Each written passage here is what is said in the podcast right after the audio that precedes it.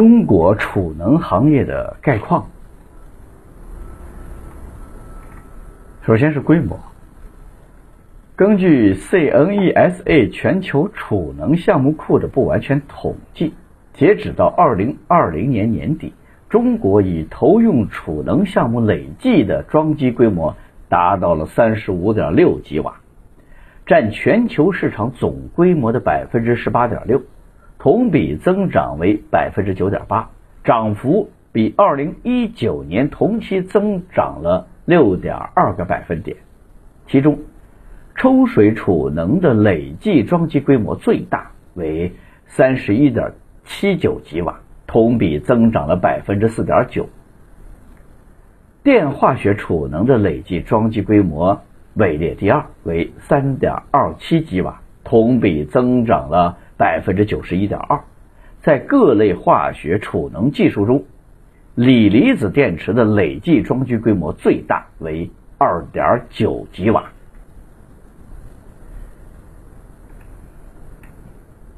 二零二零年，中国储能市场发展的特点。国内储能产业的发展虽然受到了新冠疫情的影响，但基于产业类的生动力、外部政策以及碳中和目标等利好因素的众多驱动，储能装机的逆势大幅增长，如期步入了规模化、高速发展的快车道。然而，繁荣下的隐忧也随即出现，市场所呈现的规模化下隐藏着行业发展的痛点问题，这需要政府和市场予以正面的对待。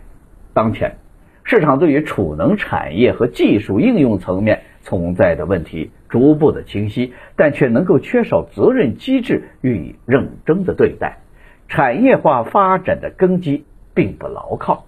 有必要在“十四五”发展的新阶段提升储能产业发展的战略地位，行业监管能力的提升势必要与产业发展的迫切诉求相匹配，这才是推动产业健康持续发展的关键。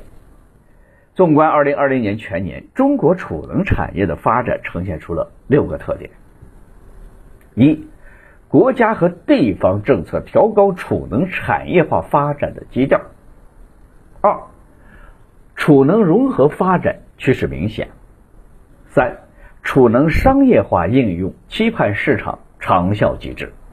四，创新商业模式崭露头角。五，储能技术不断的突破，成本持续的下降。六，新势力异军突起，各方加码。进军储能产业。中国电化学储能市场发展的预测：二零二一年，电化学储能市场继续保持快速的发展，累计装机规模达到了五点七九吉瓦。十四五期间是储能探索和实现市场的刚需应用。